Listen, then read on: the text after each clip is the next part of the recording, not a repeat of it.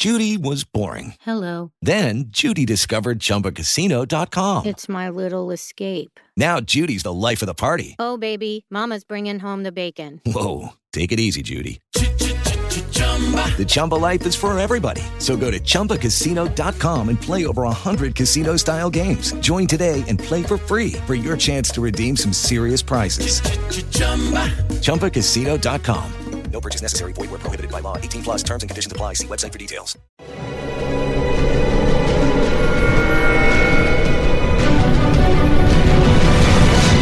Yo documental.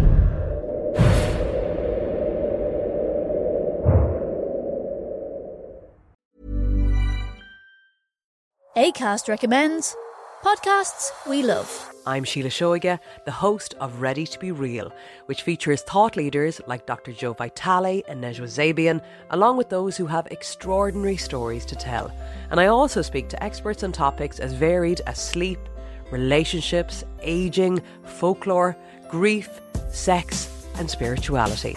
So, for honest and compelling conversations, new episodes of Ready to Be Real release every week, wherever you get your podcasts. ACAST is home to the world's best podcasts, including the critically acclaimed West Cork and the one you're listening to right now.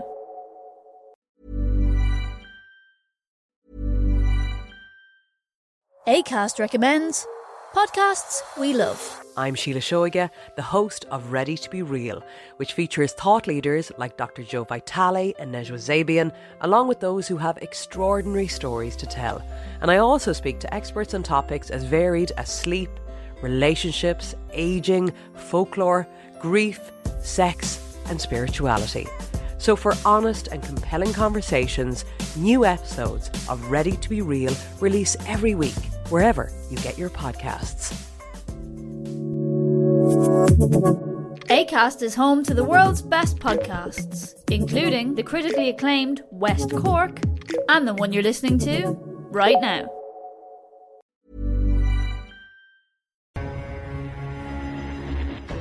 Hollywood. La tierra de las películas, las aventuras y los cuentos de hadas. Pero entre bastidores, detrás del glamour y los focos, hay otra historia que se ha mantenido en secreto. Una historia que empezó mucho antes incluso de que Hollywood existiera. Al final, la oscura realidad ha quedado al descubierto y aquellas valientes que se han atrevido nos han contado una historia que se suponía que nadie debía saber. Se acabó el tiempo. Es la hora de la verdad. Y se va a hacer escuchar. Tiene mucho carisma y una gran presencia. Sí, sin duda. Acompáñennos a investigar el escándalo de Harvey Weinstein. Es repugnante y los relatos que hemos conocido son desgarradores. Es un momento importante, un punto de inflexión. Espero que las cosas ya no sean lo mismo. Entonces me cogió de la mano y tiró con fuerza de mí hacia él, poniendo mi mano en su pene. Me dijo, dime el nombre de una, de cualquier actriz que puedas imaginar, y ella también así es como lo ha conseguido. El escándalo de Harvey Weinstein.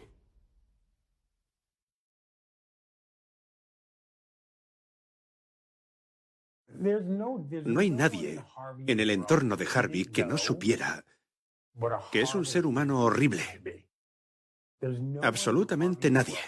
Sus amigos, familia, socios, compañeros de profesión, todos sabían que era un acosador.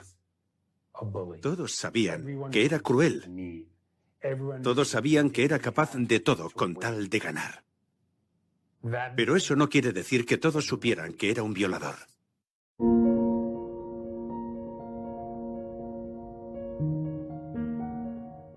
Harvey Weinstein era un niño de Queens, Nueva York. Él y su hermano empezaron como promotores de conciertos.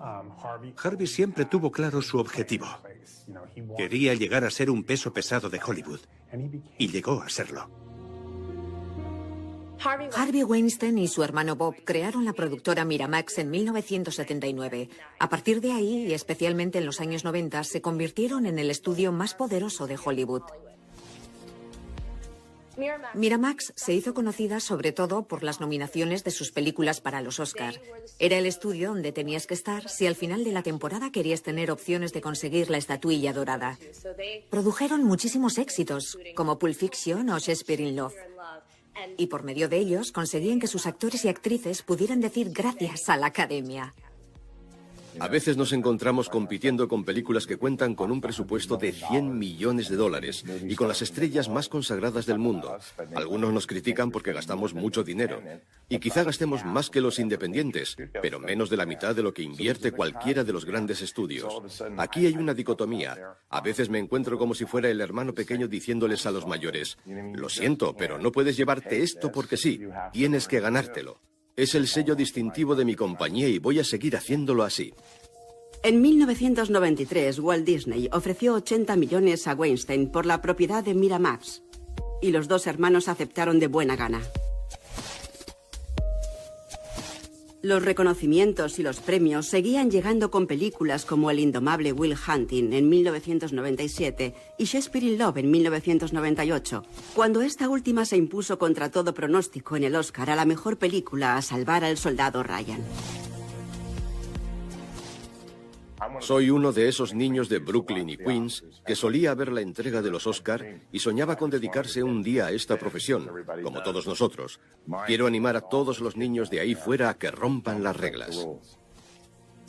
La campaña para los Oscar es un evento muy interesante y se repite cada año, pero Harvey Weinstein es el gran maestro. Él las inventó. Lo que hacían como productora de cine era apoyar a una película que ellos creían que tenía oportunidad de ser nominada para los Oscar. Luego organizaban cócteles y reuniones entre los actores y los votantes de la academia. Organizaban proyecciones y fiestas, promocionaban la película en la televisión con multitud de anuncios que la presentaban como la mejor película del año, aunque todavía nadie la hubiera elegido como tal, creando un estado de opinión favorable de que la película era de alta calidad y merecía un Oscar. Ser seleccionado para una película de Miramax o de la Weinstein Company era extraordinario, especialmente para alguien que estaba empezando. Harvey era considerado como el abanderado de las películas más pequeñas, pero más artísticas. Era un productor de actores, un productor de directores del gusto más refinado. Así que que te incluyeran en el reparto de una película de Miramax y saber que Harvey estaba detrás de ti era un gran respaldo público y un honor en esta ciudad. Que Harvey Weinstein apoyara para que ganaras un premio, un Oscar, no podías contar con un estratega mejor. Harvey y Bob abandonaron Miramax en 2005 y crearon su propia productora, la Weinstein Company. Con un catálogo cada vez más amplio de películas y estrellas en su haber, Harvey se convirtió probablemente en el hombre más poderoso de Hollywood.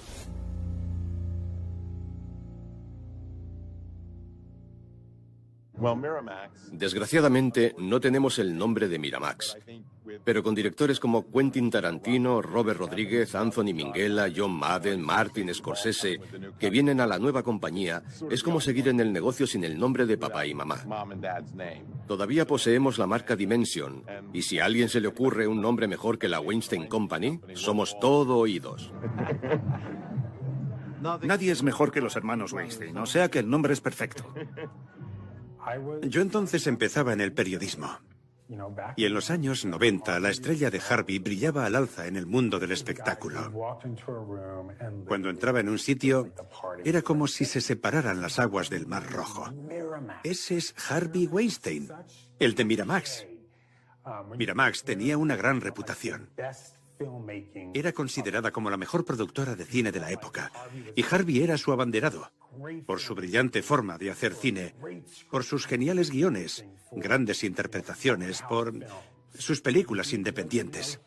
Era casi como si fuera el alcalde extraoficial de Nueva York. Tenía en sus manos Hollywood y Nueva York, pero también a los políticos. Se había convertido en un peso pesado en los círculos demócratas. Harvey pronto cobró fama de ser un hombre de negocios implacable.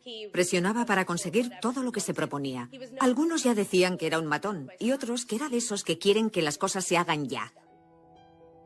Harvey nunca fue popular. La gente le tenía miedo, pero querían trabajar con él.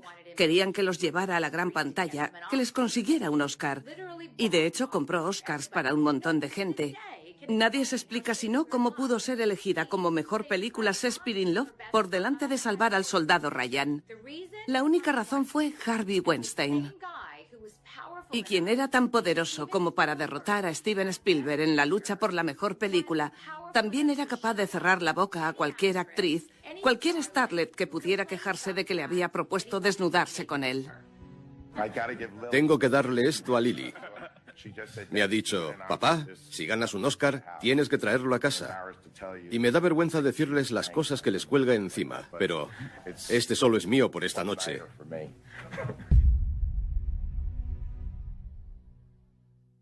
Ganar el premio a la mejor película ha sido genial. En el mejor actor y el mejor director hemos estado ahí. Y lo del mejor guion tampoco ha estado mal, así que estoy contento. ¿En este punto de su carrera estas cosas todavía le sorprenden? Me gusta, es divertido. Esto me gusta desde que era un niño. Para mí es como las series mundiales. Gracias. Lo que ha pasado con Harvey, todos sabíamos que era un acosador. Y acosador es decirlo suavemente. Ahora el término acosador lo engloba todo, desde el insulto hasta los ataques físicos. Pero él era cruel, era degradante. No tenía el más mínimo escrúpulo en llamar a cualquiera imbécil, estúpido, en arrojarle cosas, en tirar las mesas al suelo. Y todas esas jóvenes actrices que estaban a su alrededor también sabían cómo era. No fue una sorpresa para nadie. Todos sabíamos qué clase de monstruo era. 5 de octubre de 2017. El New York Times publica una investigación detallada en la que relata con todo detalle una horrible cadena de abusos sexuales y denuncias de acoso sobre el hombre más poderoso de Hollywood, Harvey Weinstein.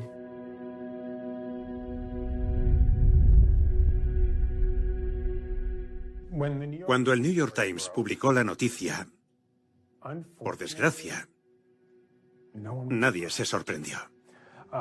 Yo sigo diciendo que las denuncias contra Harvey son increíblemente verosímiles. Todos habíamos oído rumores sobre él. Todos habíamos oído lo de los abusos.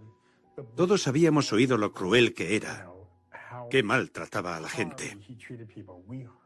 Todos habíamos oído que era un mujeriego, que era demasiado agresivo con las mujeres.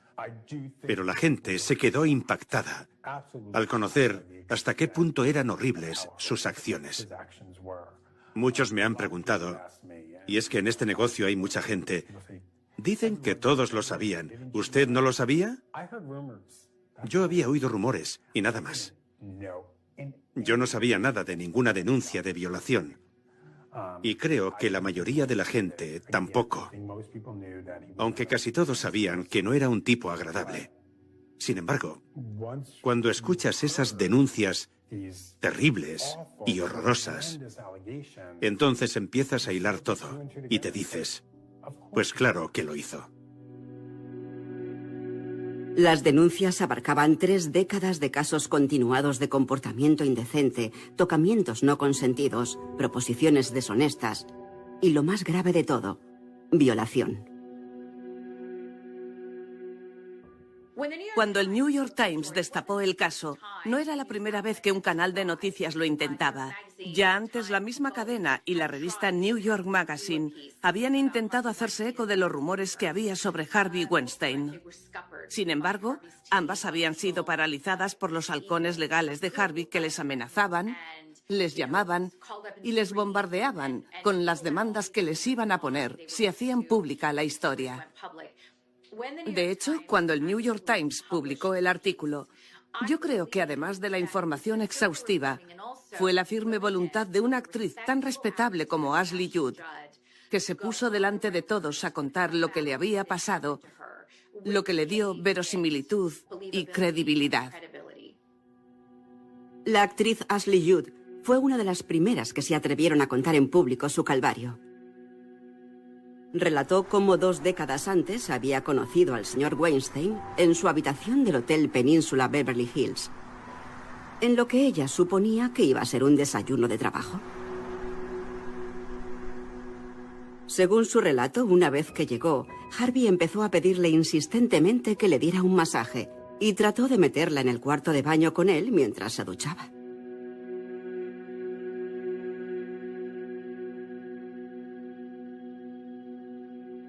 Jude puso de inmediato los hechos en conocimiento de su agente Michelle Bohan, pero no fue capaz de promover ninguna otra acción.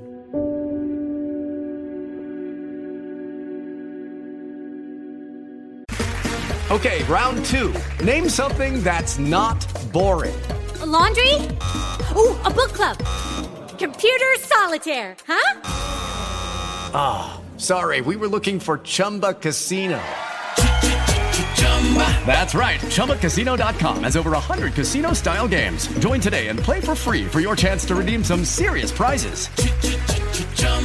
ChumbaCasino.com. No purchase necessary. Full prohibited by law. 18 plus terms and conditions apply. See website for details. Judy was boring. Hello. Then Judy discovered ChumbaCasino.com. It's my little escape. Now Judy's the life of the party. Oh, baby. Mama's bringing home the bacon. Whoa. Take it easy, Judy. The Chumba life is for everybody. So go to ChumbaCasino.com and play over 100 casino style games. Join today and play for free for your chance to redeem some serious prizes. ChumbaCasino.com.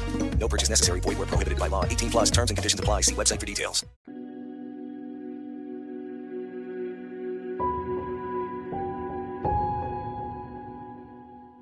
Ojalá hubiera podido evitar que otras pasaran por lo mismo. Pero pensaba que nadie me iba a creer. ¿Quién era yo para decir nada? La confesión de Ashley Judd a Diane Sawyer resultó increíblemente importante, debido en gran parte a que ella es una persona madura y sensata.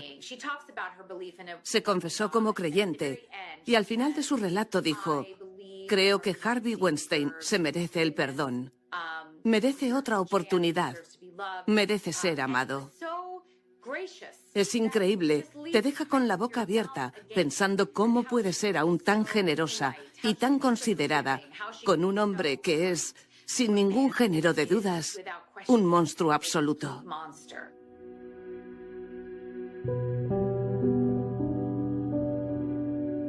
En el artículo también se cuenta la historia de Emily Nestor, una antigua empleada de la Weinstein Company, que declaraba haber recibido un ultimátum en el año 2014. Si aceptaba las insinuaciones sexuales del señor Weinstein, él daría un empujón a su carrera.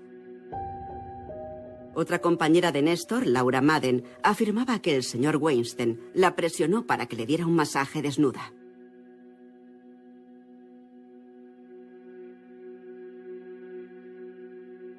Su exayudante Zelda Perkins afirmaba haber recibido 165 mil dólares para cerrar la boca después de acusar a Weinstein de acoso sexual.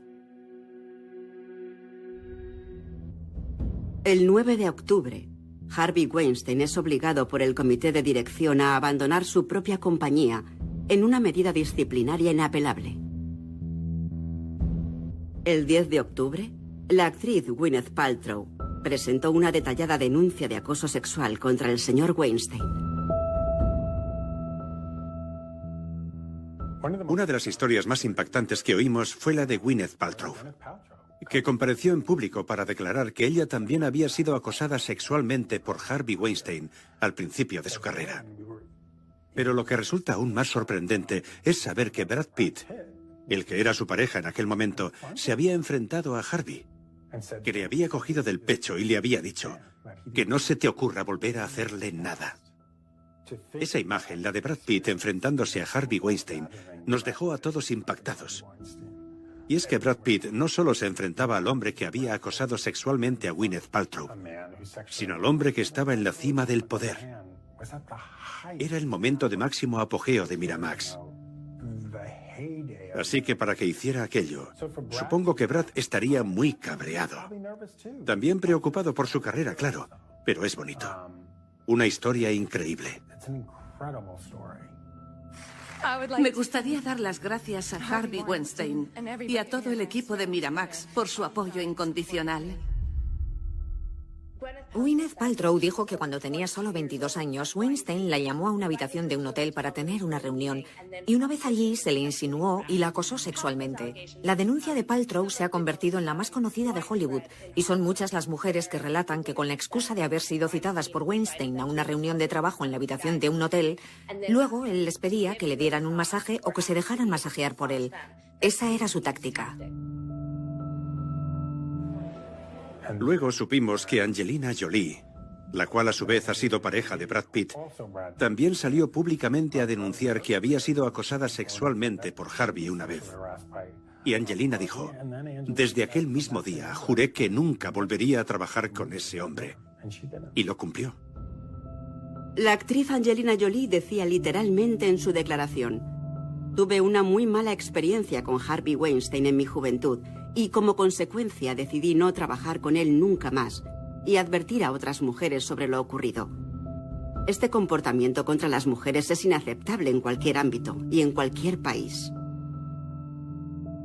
Cuando la modelo Ambra Batilana se decidió a contar su experiencia, presentó una grabación secreta que había hecho de un encuentro con Harvey, en la que le reprochaba que la hubiera acosado sexualmente el día anterior. Telling you right now. What do we have to do here? Nothing. I'm going to take a shower. You sit there and have a drink. Water. Don't drink. Uh, can I glass stay on the bar? No, you must come here now. No. Please. No, I don't want to. I'm not doing anything with you. I, I'm I now you're embarrassing me. I'm Now- sorry, I, I No, cannot. come No, yesterday was a kind of aggressive for I me. know- I need to know a person to I be won't touched. do a thing. 11 de octubre. Georgina Chapman, la mujer de Harvey y diseñadora de moda y fundadora de Marquesa, hace público un comunicado para anunciar que le abandona. Mi corazón se rompe ante el dolor y el enorme sufrimiento que esos desgraciados comportamientos han provocado a todas esas mujeres. Y añade, he decidido dejar a mi marido. Ahora mi prioridad es cuidar de mis hijos y pido a los medios de comunicación que respeten mi privacidad.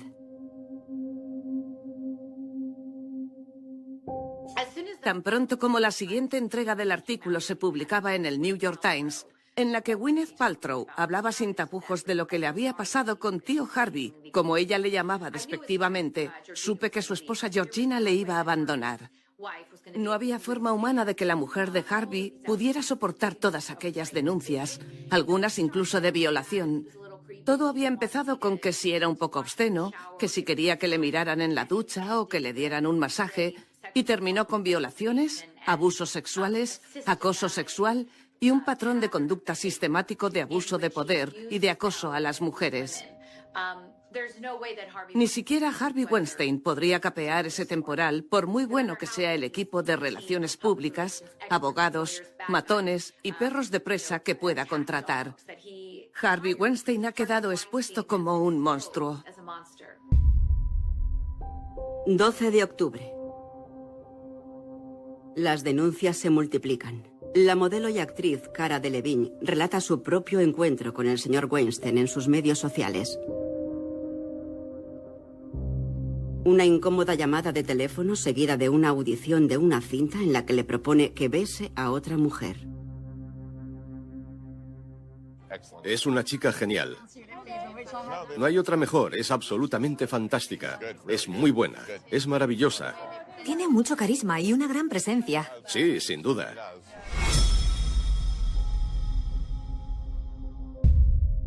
...13 de octubre. Otra actriz, Rose McGowan, da un paso adelante y valientemente acusa a Harvey Weinstein de violarla en 1997 durante el Festival de Cine de Sundance. En 1997, Rose McGowan acudió al Festival de Cine de Sundance con Ben Affleck, Matt Damon y Harvey Weinstein. Según afirma Rose, en la suite del piso superior del hotel, ella fue violada por Harvey Weinstein. Rose relata con todo detalle la desgraciada experiencia a manos del monstruo de Hollywood en su libro Brave. Lo que resulta preocupante es que a la mañana siguiente ella bajó y les contó inmediatamente a Ben Affleck y Matt Damon lo que Harvey le había hecho. Y su única reacción fue decir, maldita sea, le dije que dejara de hacer eso. O sea que nada de llama a la policía, ni nada de ¿podemos ayudarte? Llamemos a un abogado, pongámosle una denuncia. Solo ya le dije que dejara de hacerlo. Se encogieron de hombros, lo minimizaron, miraron para otro lado y como Rose dice, ha tenido que llevar sola la carga de la desgraciada experiencia de aquel hotel durante 20 años. Los abogados de Harvey Weinstein rechazaron las denuncias de Rose McGowan y alegaron que había mensajes electrónicos cruzados entre el señor Weinstein y Ben Affleck que contradecían lo dicho por Rose y que en ellos nunca se mencionaba una agresión sexual. Ella nunca me lo dijo y yo nunca sospeché que hubiera podido sufrir algún tipo de ataque sexual por parte de alguien, dice el citado email de Ben Affleck. Cualquier afirmación en sentido contrario es falsa. Yo no sé nada de lo que Rose hizo o dice que hizo. En un giro dramático de los acontecimientos, la que había sido manager de Rose McGowan, Jill Messick, se quitó la vida el 6 de febrero de 2018. Messick representaba a McGowan en 1997, cuando la actriz afirma que fue violada por Harvey Weinstein. McGowan había afirmado que cuando se produjo el ataque denunciado, no se sintió respaldada por sus representantes. La familia de Messick, por su parte, sostiene que Jill fue un daño colateral en el caso Weinstein. Eso fue después de que el abogado de Weinstein publicara un email de Messick que ayudaba a desmontar las alegaciones de McGowan, describiendo el incidente como consensuado.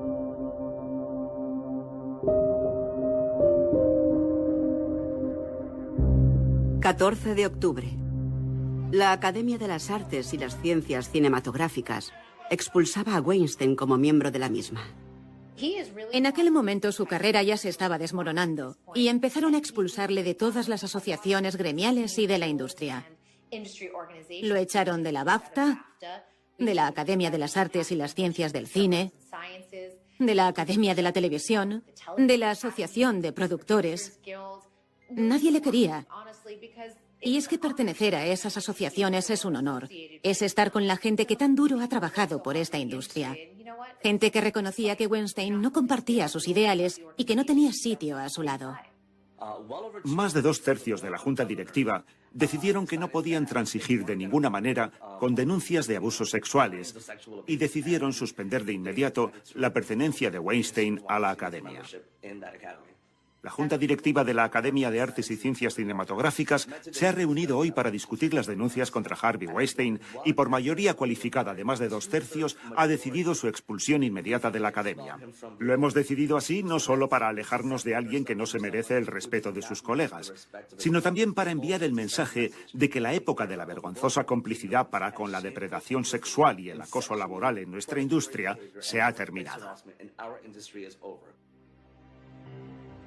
El 15 de octubre, la actriz Kate Winslet confiesa a Los Angeles Times que en 2008, en su discurso de agradecimiento tras recoger el Oscar, evitó intencionadamente nombrar a Weinstein por la forma en que la había tratado durante el rodaje de El Lector. Ese mismo día se produjeron otras dos denuncias de violación. La actriz Lisette Anthony acusaba a Weinstein de haber cometido el delito a finales de los 80 y otra mujer que prefiere permanecer anónima denunció haber sido violada en 1992.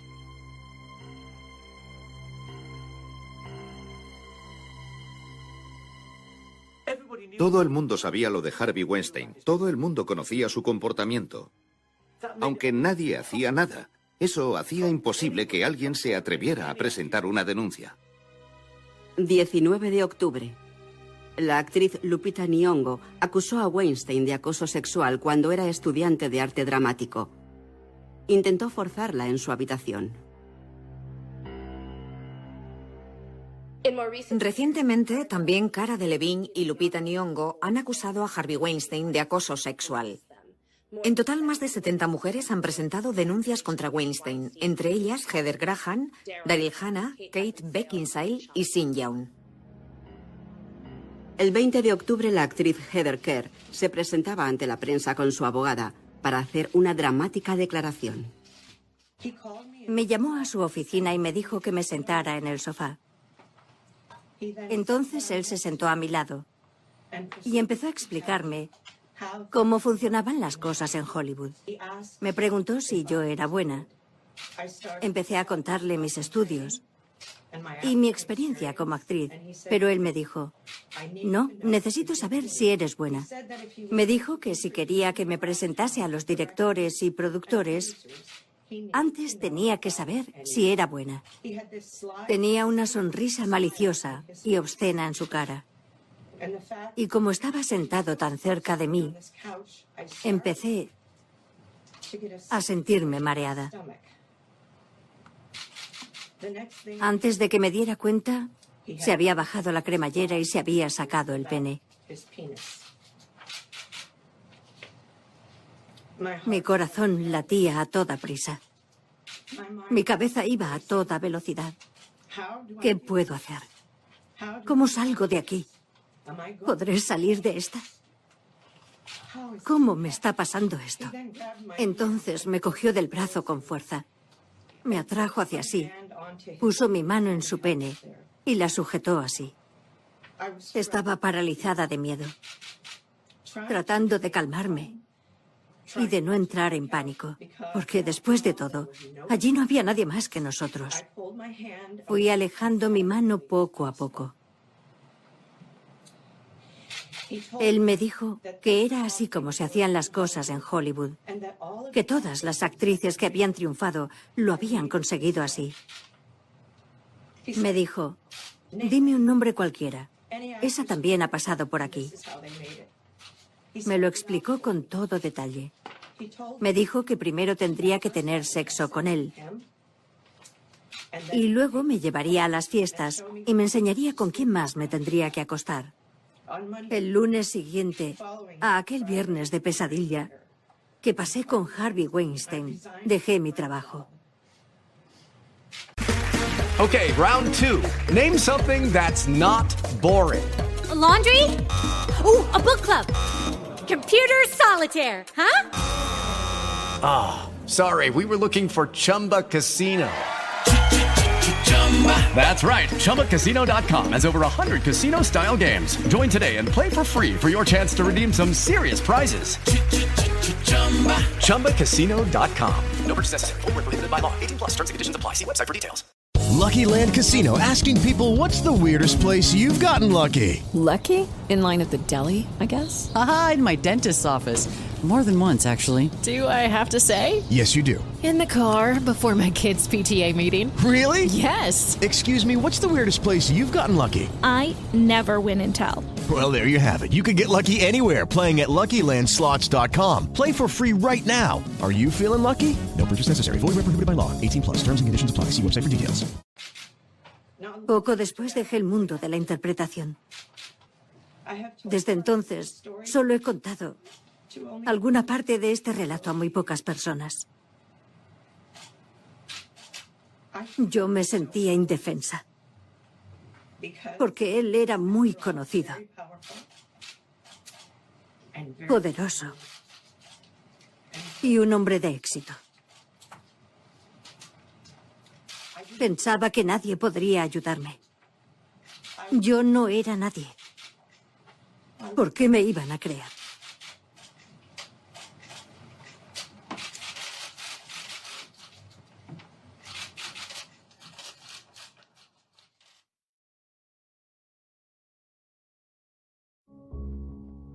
Hemos visto otros casos en Hollywood y por alguna razón a esos hombres se les ha perdonado. Pero creo que la gente ha empezado a replantearse el perdón. Es el caso, por ejemplo, de Roman Polanski. Fue condenado por violar a una niña de 13 años a la que había suministrado alcohol y drogas. Fue condenado por los cargos de sodomía y violación. Está claro que era culpable y pudo marcharse del país. No quería ir a prisión. Y sin embargo, ha podido seguir trabajando en la industria del cine. Ha sido nominado para los Oscar y los actores y actrices volaban a Europa para trabajar con él. Si eso se permite, es porque se le reconoce algún tipo de perdón. Y ahí está también el caso de Woody Allen. Siempre había una lista de estrellas de primera línea esperando a trabajar con él, a pesar de que, y eso lo sabíamos todos, había seducido a su hija adoptiva cuando era menor de edad y siguió manteniendo una relación con ella hasta que fue mayor de edad y luego se casaron y han tenido hijos. Pero es espeluznante y además también fue acusado de acosar a otra de las hermanas de su mujer. Es complicado y es repugnante. Pero los actores y actrices nunca decían no volveré a trabajar con él, aunque creo que ahora han abierto los ojos. Nadie estaba inmune, ni siquiera Joan Collins, que había sido una actriz muy famosa y candidata a protagonizar a Cleopatra. Contó que cuando era la favorita para ese papel, el director le dijo expresamente que si quería quedarse con el papel, tenía que ser cariñosa con él, lo que en los años 60 significaba acostarse con él. No lo hizo y perdió el papel, que al final protagonizaría Elizabeth Taylor. Pero estaba a salvo. Helen Mirren, por su parte, contó que el director Michael Winner la trató como a un pedazo de carne. Todas, desde la actriz más respetada y prestigiosa hasta la más inexperta e ingenua joven actriz, todas han experimentado cosas así a diferentes niveles. Uno de los casos más sonados es el de Tippi Hedren y el director Alfred Hitchcock. Él estaba obsesionado con ella, que era una de sus musas, de las llamadas rubias de hielo. Y lo más destacable es que en su libro, publicado el año pasado, Tippi relata que él estaba constantemente acosándola sexualmente y ella trataba siempre de esquivarle. A menudo, él se abalanzaba sobre ella, la manoseaba indecentemente y si ella no respondía, no solo se mostraba odioso con ella, llegando hasta ser cruel, sino que la amenazaba con arruinar su carrera si no se acostaba con él. Y lo hizo. La amenazó de esa misma manera cuando estaban en medio del rodaje de Marnie y no volvió a hablar con ella. Terminaron el rodaje y él se aseguró de que ella no volviera a trabajar nunca más. Su carrera había empezado con Alfred Hitchcock y terminó con él. Tenía ese poder. Es algo que ha venido pasando desde que el hombre y la mujer aparecieron sobre la faz de la Tierra. Y no creo que nada vaya a conseguir que termine algún día. Lo importante es educar a los jóvenes y enseñarles claramente qué deben aceptar y qué no deben aceptar.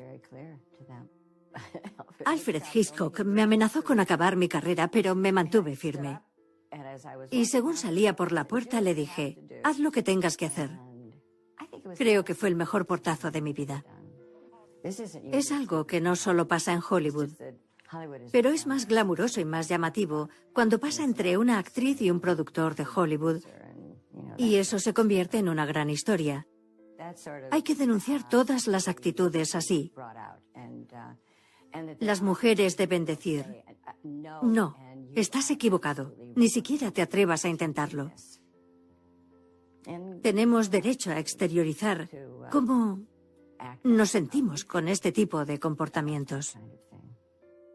Los directores han protagonizado actos así desde el inicio mismo de la industria del cine.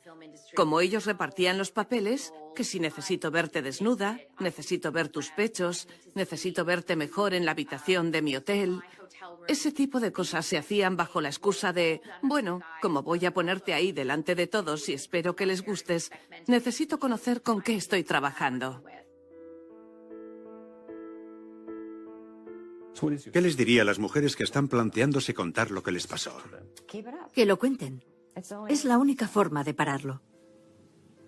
No tenemos por qué soportarlo más.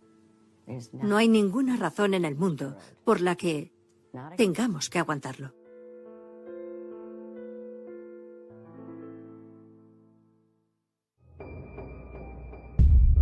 ...27 de noviembre.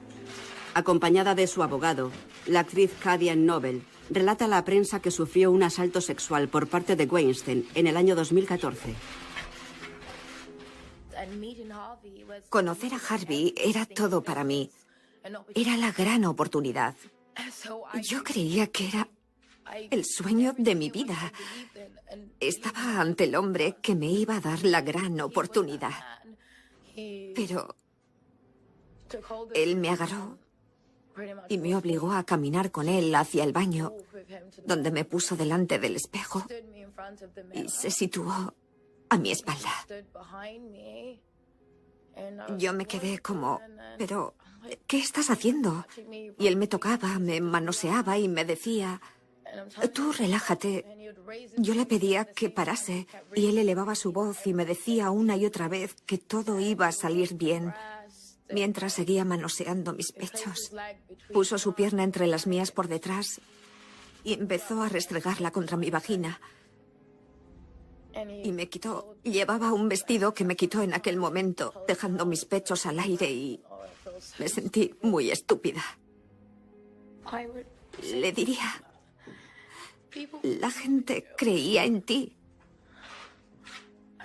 Y no es justo que tú hayas utilizado ese poder, ese don que tenías para aprovecharte de la gente y someterla y corromperla. 4 de diciembre. Alexis Khan Anselmo, antigua empleada de Weinstein Company, hizo público su propio relato emocional. Había adoptado un protocolo de protección para evitar esas situaciones y nunca volví a quedarme a solas con él en una habitación de hotel. Te sientes muy avergonzada por la experiencia. Y te preguntas, ¿cómo pude seguir trabajando para aquella persona después de lo que me hizo? ¿Por qué no pude verlo entonces como el mundo entero lo ve hoy? Yo creo que en gran parte se debe al secretismo que le rodeaba. Hay días en los que me siento enfadada y disgustada. Y pienso que esa persona es un verdadero monstruo y que merece todo lo peor que le pueda pasar. Pero he descubierto que eso tampoco me ayuda a dominar la rabia y a sentirme mejor. La verdad es que no me sirve para nada.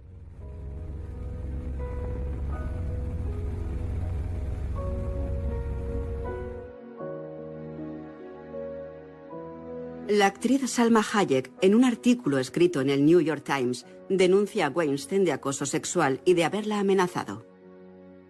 Ya son más de 70 las mujeres que han presentado denuncias contra Harvey Weinstein. Tristemente, casi todas las mujeres que hasta ahora han dado un paso adelante llevan años, décadas, soportando en silencio su sufrimiento. Por fortuna, el número hace la fuerza. Y como ya son muchas las voces que se han levantado, juntas han encontrado la fuerza necesaria para superarlo, porque no están solas. Hay otras víctimas, porque han visto a otras mujeres que han sufrido lo mismo. Pero es injusto que tengan que revivirlo todo después de... Algunas después de 30 años, después de tres décadas. Y en todo este tiempo solo se lo han contado a sus más cercanos. O quizá a nadie. Cuando cosas como estas son denuncias gravísimas, sean contra quien sean, no importa lo que opinen de esa persona. Cuando haces una denuncia de este tipo, además, no basta contar tu relato y que se recoja en la prensa. No. Además, tienes que aportar todas las pruebas que puedas. Casi hasta tienes que ponerles al teléfono con tu madre para que les corrobore lo que tú has dicho. Y no es precisamente una experiencia agradable para ninguna tener que pasar por el relato. Pero el aspecto positivo es que cuanta más gente lo hace público, más se habla del tema y menos víctimas se quedarán sin saber qué hacer ni a dónde ir. Ahora saben que no es una vergüenza, no es un estigma que condicione sus vidas y pueden sobrevivir. Y las denuncias de abusos sexuales no se limitan a Harvey Weinstein. Muchas otras grandes figuras de la industria han sido señaladas públicamente por su depravado comportamiento. Las denuncias contra Harvey Weinstein, Kevin Spacey y otros prohombres de Hollywood son indignantes porque demuestran que esa gente se ha valido de su posición, de su poder y en algunos casos de la familiaridad que sentíamos hacia ellos para victimizar a otras personas. Usan su poder para crear una cultura de miedo y acoso. Me llevé una gran alegría. Fue un momento dulce. No encuentro la palabra adecuada. Pero si Harvey ha caído, ninguno de ellos está a salvo. Contar públicamente la verdad es lo que nos hará ganar. Puede que sea un caso excepcional por todos los años y el número de mujeres afectadas, pero es una cultura muy extendida en Hollywood, que llega mucho más allá de Weinstein. Hay docenas de otros Harvey Weinstein en Hollywood. Creo que mucha gente sabía lo que estaba pasando, aunque seguramente ignoraban su verdadero alcance. Pero todos sabíamos algo, aunque fuera poco. Así que es difícil creer que su hermano no supiera nada. Por lo menos tendría que saber que engañaba a su mujer. Tenía que saber que era agresivo con sus colaboradores, que siempre estaba irritado y enfadado. Todos aquellos comportamientos que habitualmente desembocan en acoso y abusos sexuales. Lo triste es que en la industria eran muchos los que conocían el caso. No solo las actrices que habían sido sus víctimas, sino también otros compañeros varones, también gente de mi profesión, periodistas. Sabíamos que estaban pasando cosas, pero como él era tan poderoso, todo el mundo se callaba. Han elegido al tipo equivocado, la película equivocada, se han equivocado en todo.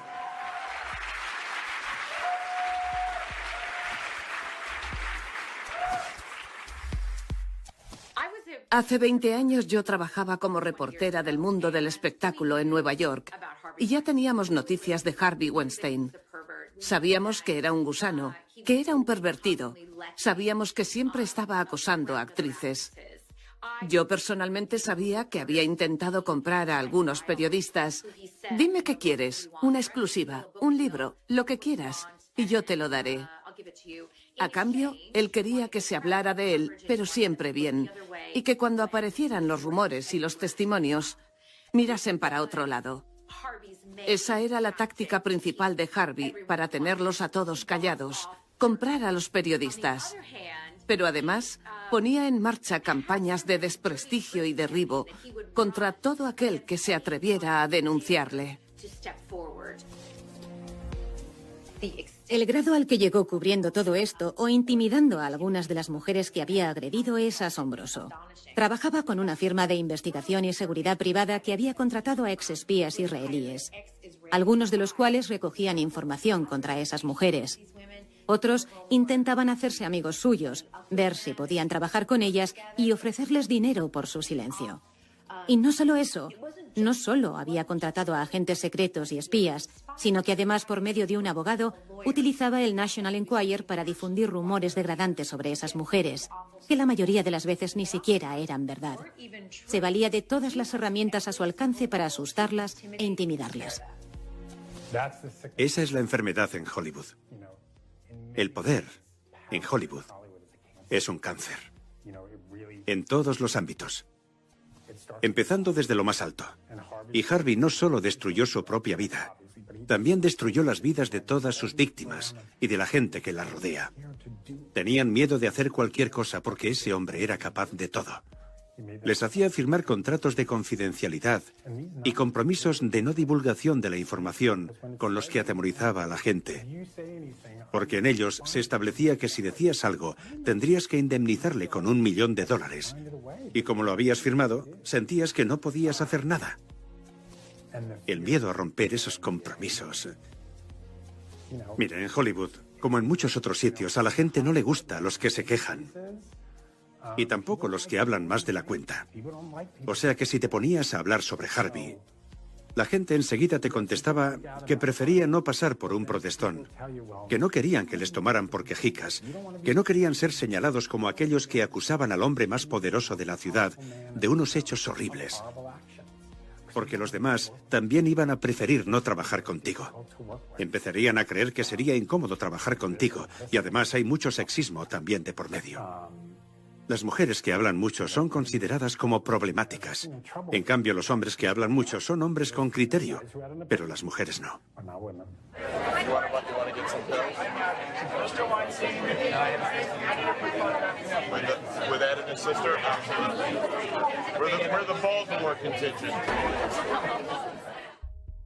El extremo hasta donde Harvey Weinstein era capaz de llegar y su accesibilidad, su habilidad para llegar hasta el extremo para proteger su nombre y para protegerse a sí mismo de cualquier acusación eran extraordinarios. Por ejemplo, contrató a Black Cube, un grupo de exoficiales de la inteligencia israelí, para que averiguasen quién le estaba poniendo denuncias y le cerraran la boca. Esa es una posición de fuerza extraordinaria. Por eso, cuando la gente se pregunta por qué nadie habló, es que no solo tenías que enfrentarte a Harvey Weinstein, no solo ponías en peligro tu carrera, no solo te iban a poner en una lista negra y te iban a denunciar a ti por denuncias falsas, sino que además te ibas a tener que enfrentar a las fuerzas más turbias del mundo de la inteligencia y la seguridad, entrenadas y preparadas para proteger a esos hombres. Y los hombres como Harvey Weinstein se valen de ese velo, de esa pantalla de protección que les hace creer dos cosas. Una, que nunca jamás van a ser atrapados. Y dos, que si alguna vez les cogen, si alguien se atreve a denunciarlos, aplastarán al denunciante como a una mosca. Hay mucha gente que dice, pero ¿por qué comparecen ahora? ¿Por qué dos y hasta tres décadas después? Y yo creo que es una pregunta muy injusta. Era una época distinta. Cuando esas mujeres fueron victimizadas, nadie les habría escuchado. Ni siquiera habrían tenido una opción para poder hacer algo. El único mensaje que recibían era, cállate y no digas nada. Y eran silenciadas. Y Harvey tenía el poder de hacer eso. Y se rodeaba de gente que tenía el poder de imponerlo. Uno de los grandes tópicos que la gente dice sobre Harvey Weinstein es que todo no podía ser real, porque algunas de las denuncias se remontaban a muchos años atrás. ¿Por qué le denunciaban ahora esas mujeres? Imaginen ustedes el escenario. Eres una mujer en una posición de poder débil frente a uno de los hombres más poderosos de la industria del entretenimiento, uno de los hombres más poderosos de los Estados Unidos, un hombre que conoce a todo el mundo, a los mejores abogados, los políticos de primera fila, los presidentes, todos los directores de cine, todos los productores, todos los actores y actrices, todos le reconocen y le rinden pleitesía. Y si tú has sido objeto de una conducta inapropiada y quedas en una posición vulnerable, muy lejos de su poder económico, social y político, ¿qué puedes hacer? Seguramente pensarás que no está bien y casi siempre acabarás rindiéndote y pensando, ¿es algo que yo he hecho mal? Eso es lo más dañino de la gente como Harvey Weinstein, porque su poder es tan grande y las mujeres de las que ha abusado están tan indefensas en comparación con él, hasta ahora al menos, que tienden a pensar si no han sido ellas las que lo provocaron, si no fue algo que ellas hicieron mal. Y la respuesta a eso es un no rotundo y absoluto. Esas mujeres nunca hicieron nada para alentar a Harvey Weinstein a abusar de ellas sin su consentimiento. Y no solo han tenido que vivir con los abusos que sufrieron, sino que además han tenido que vivir con la impotencia de haber sufrido los abusos y sentirse avergonzadas por ello, mientras que Harvey Weinstein continuaba abusando de las mujeres. No se trata de la insaciabilidad de la dopamina, un neurotransmisor del cerebro que regula nuestro sistema de recompensas, sino de la insaciabilidad de un hombre muy poderoso que hace presa en personas más débiles que él, en mujeres más débiles que él. Es una chica fantástica. No hay nadie mejor, ya me entiende, es sensacional. Es muy buena, maravillosa. Tiene mucho carisma y una gran presencia. Sí, sin duda. Yo creo que Harvey lo hizo durante tantos años por una serie de razones. La primera, que le gustaba la sensación de poder que le daba. Le gustaba presionar a la gente con amenazas como si no te acuestas conmigo no haces ese papel o no hacemos una campaña para el Oscar para tu película. Y te entraba el miedo porque empezabas a pensar que si no accedías a lo que Harvey te pedía, tu trabajo corría peligro. Así se salió con la suya durante décadas, atraído, en mi opinión, en parte por el ejercicio del poder y en parte por el disfrute de la seducción. No eran solo las mujeres las que lo atraían, sino el poder de someterlas. Y es entonces cuando te das cuenta de que además de un criminal, es un hombre enfermo. Se sentó en su trono y vivió toda su carrera como una persona autoritaria. alguien que abusaba de su autoridad y que creía firmemente que era todopoderoso. Uno de los detalles más llamativos acerca de Harvey Weinstein es que cuando todo se ha terminado, cuando empiezan a hacerse públicas todas las denuncias, ¿qué hace él? Una declaración pública en la que admite ser un adicto al sexo y haberse puesto en rehabilitación, como si eso fuera suficiente para hacer borrón y cuenta nueva. Kevin Spacey reaccionó de una forma parecida. ¿Qué hizo? Cuando empezaron a aflorar las denuncias en su contra, compareció en público admitiendo que era gay, aunque nunca lo había dicho, y pensando que con eso todo lo demás quedaba tapado. Son las reacciones típicas de hombres poderosos acostumbrados a salirse con la suya durante tanto tiempo que creen que una vez más podrán conseguirlo. Hacen una interpretación completamente errónea de la situación. La clave del asunto Weinstein es el poder, no el sexo. Y cada vez que él reafirmaba su estatus, su poder, su dominación sobre las mujeres, tenía un subidón químico, un subidón de dopamina. Su sistema de recompensas le decía, bien hecho, Harvey. Pero a continuación sufría un bajón. Sabemos, algunas mujeres han contado que incluso se ponía a llorar. Es posible incluso que durante un breve periodo de tiempo sintiera remordimientos, pero eso no cambiaba para nada su patrón de comportamiento, porque el deseo intenso vuelve a aparecer y entonces lo vuelve a hacer, ya sean tocamientos indebidos a una mujer, ya sea acoso sexual o incluso la violación. Puede ser cualquier cosa dentro del espectro del abuso físico y emocional de una mujer a manos de un hombre poderoso. Él está convencido de que puede salirse con la suya y no puede controlar su ansia porque ni todo el dinero ni el poder del mundo ni el estatus más privilegiado podrían detener esa inyección de dopamina que le dice sigue jarviarlo otra vez, porque así es como obtenemos placer, así llegamos al orgasmo. Y cuando te has acostumbrado a salirte con la tuya, cuando ya lo has hecho diez veces, cien veces o un millar de veces durante tantos años, y todo el mundo lo sabe, y él sabe que todo el mundo lo sabe, y que aún así no pasa nada, sigues haciéndolo. Harvey Weinstein era el hombre que había levantado la industria del cine. Él había renovado toda la industria del espectáculo. Y la gente ya no pudo más. Se puso en pie y dijo, basta ya. Los hombres que abusen de las mujeres tendrán que pagar por ello. Y ya es hora de que hagan otras cosas que sean seguras, legales y consensuadas, sean las que sean.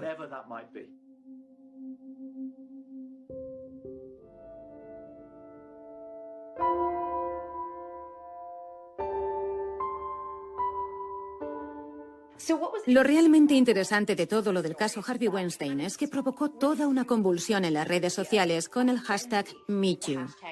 Cuando la estrella de la televisión, Alisa Milano, también reconoció haber sufrido abusos y empezó a usarlo.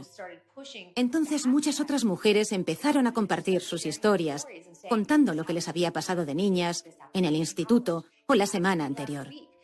Fue increíble ver que no solo tenía eco en Hollywood, sino también en el mundo del deporte, en la industria y la tecnología, en la política, y que no se limitaba a Los Ángeles. Se extendió a todo el mundo. Las mujeres empezaron a no sentirse incómodas contando sus experiencias. No había de qué avergonzarse. Nos tenemos las unas a las otras y me alegro de contarlo. Los medios sociales fueron claves para la difusión de los relatos. Te dabas cuenta de que mujeres famosas y otras completamente anónimas y de todas las clases sociales habían sufrido las mismas experiencias. Todas éramos iguales. Eso ayudó a que cada una se sintiera mejor con su propia situación y a tomar conciencia de que no íbamos a permitir que nada de eso volviera a pasar. Todo eso nos lo trajo el hashtag MeToo. Mi mayor temor era que todo quedara en un simple arrebato hasta que el próximo atropello llegara desde la Casa Blanca. Pero no. Creo que se produjo un movimiento verdaderamente sísmico. Empezó unas semanas antes de los Globos de Oro de 2018. Empezamos a oír que las actrices y las estilistas iban a promover el color negro. En una de las revistas de Hollywood aparecía toda una página en negro con un mensaje que decía, nos vamos a vestir de negro en solidaridad. Hashtag Time's Up.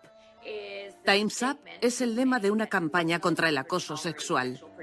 No toleraremos más abusos sexuales. Vuestro tiempo como depredadores sexuales se acabó. Y en solidaridad con eso, prácticamente todas las actrices de Hollywood se vistieron de negro para demostrar que todas estaban unidas para denunciar los abusos que se producían contra ellas. Allí estaban todas diciendo públicamente, se acabó, ya basta. Y luego salió Natalie Portman al escenario a anunciar los nominados para el mejor director. Y tras una pausa dijo, y estos son los hombres nominados para mejor director. Fue un momento muy fuerte porque Natalie Portman hizo alusión directa al problema real. El problema real es que en Hollywood hay muy pocas mujeres en la mesa de honor. Hay muy pocas mujeres en los puestos de poder. Todavía sigue siendo una industria mayoritariamente en manos de los hombres, en la que las mujeres no tienen ni voz, y en tanto que las mujeres no tengan voz, seguirá habiendo abusos de poder. Creo que esta noche todo el mundo estará hablando de este momento. Y es que estamos dando voz y amplificando aquello por lo que tanta gente ha luchado en este país, la justicia social. Y precisamente porque estamos en Hollywood y en el punto de mira de los focos, tenemos la responsabilidad de abordar este problema, especialmente desde que, por todo lo acontecido el año pasado, por todas esas mujeres valientes que han dado un paso al frente y han relatado sus experiencias de acoso y abuso sexual en el trabajo. Esto es solo el principio. Ahora la gente hablará de ello, incluso en la alfombra roja. Va a ser un buen impulso.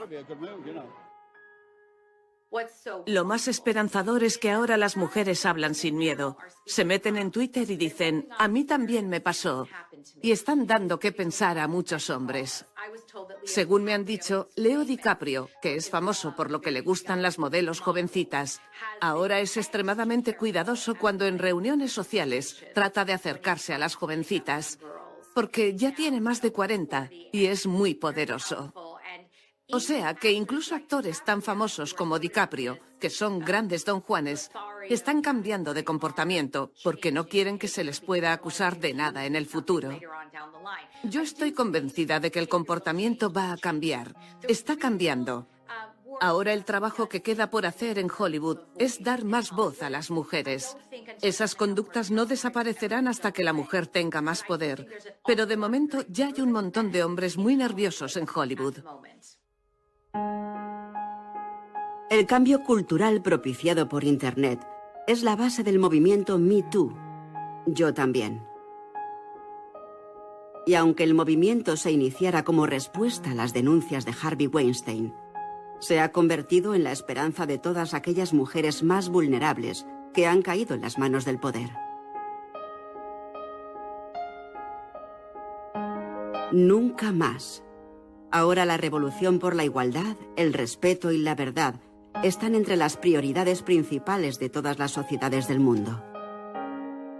Y esperemos que más pronto que tarde llegue el día en que nadie tenga que decir, yo también.